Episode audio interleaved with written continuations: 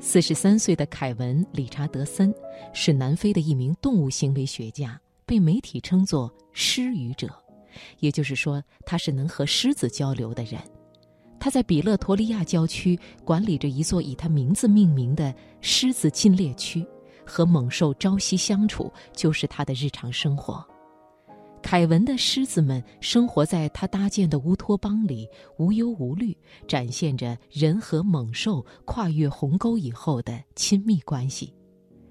好，首先就请你听，我和非洲狮朝夕相处的七千多天。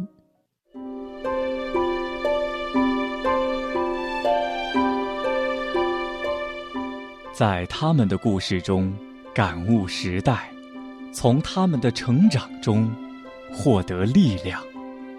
财经夜读，读人物。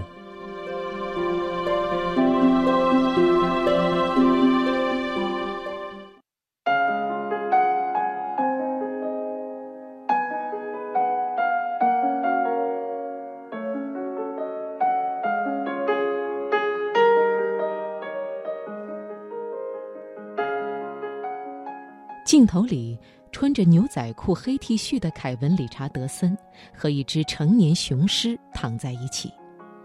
他用手轻轻抚摸这只大型猫科动物的柔软肚皮。在这座面积约七百公顷的禁猎区里，生活着二十八只狮子、十四只猎狗、四只豹子。凯文从事这项工作已经快二十年了，他每天起得很早。起床后就在园子里散步，检查每只狮子的健康状况，与它们拥抱、亲吻，培养感情。他会定时用一把猪毛做的圆头塑料刷给它们梳理毛发，尤其是脸和鬃毛，因为狮子喜欢让人抚摸。凯文承认，他和狮子的相处模式违背了此前动物学家关于狮子的所有安全禁忌。安全禁忌说，进入狮子的围栏前要随身携带棍子。凯文从没有这个习惯，他最多带上一瓶胡椒喷雾。他说：“我不会带着一根棍子或者是一把枪去跟他们在一起。再说，如果一头狮子真的想吃你，一根棍子有什么用呢？”安全禁忌还说了，不要在狮子面前蹲下、弯腰或躺下。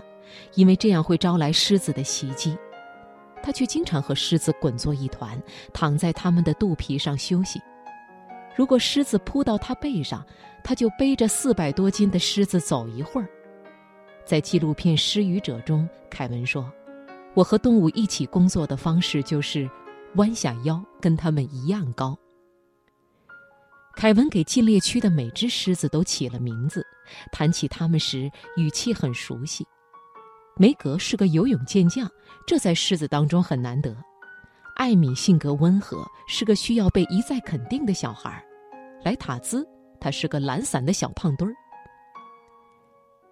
失语者的镜头里出现了让无数动物研究者怀疑人生的场景：凯文枕着雄狮拿破仑的肚皮在草原上打盹儿，拖着梅格的爪子教他游泳，抱着艾米玩摔跤。母狮洛佩克海勒甚至还把自己刚刚生下的宝宝叼到凯文面前，邀请他抱抱他们。人和猛兽可以亲密到什么程度？这是动物学家们一直以来孜孜探索的课题，而凯文则为这个问题提供了新的想象空间。凯文认为自己这种和危险动物相处的能力并非天赋异禀，他说。如果我有什么天赋，我想那就是知道在什么时候用何种方式打破隔阂。动物可以觉察到人的意图、恐惧和无知。如果人类想伤害它们，它们可以本能地感觉到。它们还能感觉到你是强是弱，是傲慢还是诚恳。狮子的眼神、举止、毛发、尾巴发出的声音，都在表明它内心的想法。如果狮子发出呜喔呜喔的温柔声音，说明它情绪不错，意味着凯文可以走近它。情绪不好的狮子会弓着背冲他低声嘶吼。凯文说：“我想他在告诉我，他是一头狮子。”在一次采访中，凯文谈到，很多去禁猎区参观的游客都会问一个问题：“我们跟你一起进去会怎样？”他总是回答：“我不知道。狮子能嗅出恐惧和你身体里肾上腺素的变化。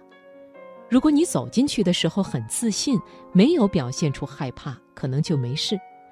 但是如果这头狮子觉得它不喜欢你，它可能会朝你扑上来，扑向你的胸口或喉咙，把你按在地上，然后杀了你。凯文总结过自己的工作信条，他在乎跟他一起生活的动物。他说：“他们不是我的宠物，也不是我的下属，他们是我的同伴。”很多人找到凯文，表示想进围栏跟一头雄狮合影。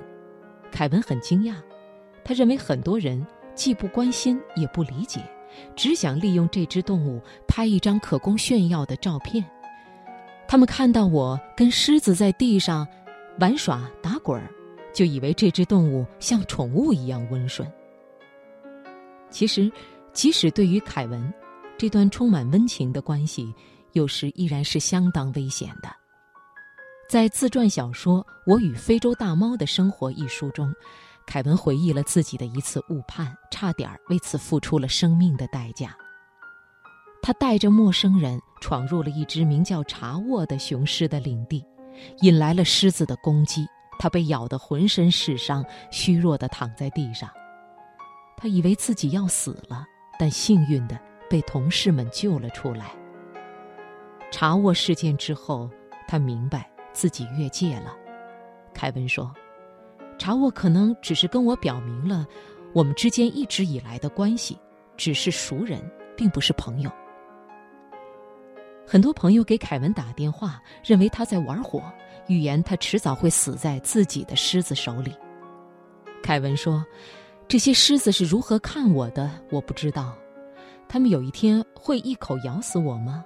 我不这么认为。但你不能说永远不会，即使我被自己养的狮子杀死。”我也敢说，就算给我一次机会重新选择，我的选择也不会有任何不同。凯文的狮子们生活在他搭建的乌托邦里，无忧无虑，展现着人和猛兽跨越鸿沟以后的亲密关系。可这更像是一种假象。乌托邦之外的大猫们正面临着严峻的生存危机。自二零零零年以来。由于非法捕猎和城市扩张，非洲狮的数量从三十五万头锐减到了两万多头。也许五十年后，狮子就要灭绝了。凯文对这种情况很忧心，他越来越多地出现在镜头里、演讲台上，呼吁保护狮子的重要性，为狮子保育场所募款。在纪录片里，他一边抚摸着一头雄狮的下巴。一边对着镜头说：“我最大的理想就是为这些动物们做点事情。我希望人们不只是以这样的方式记住我。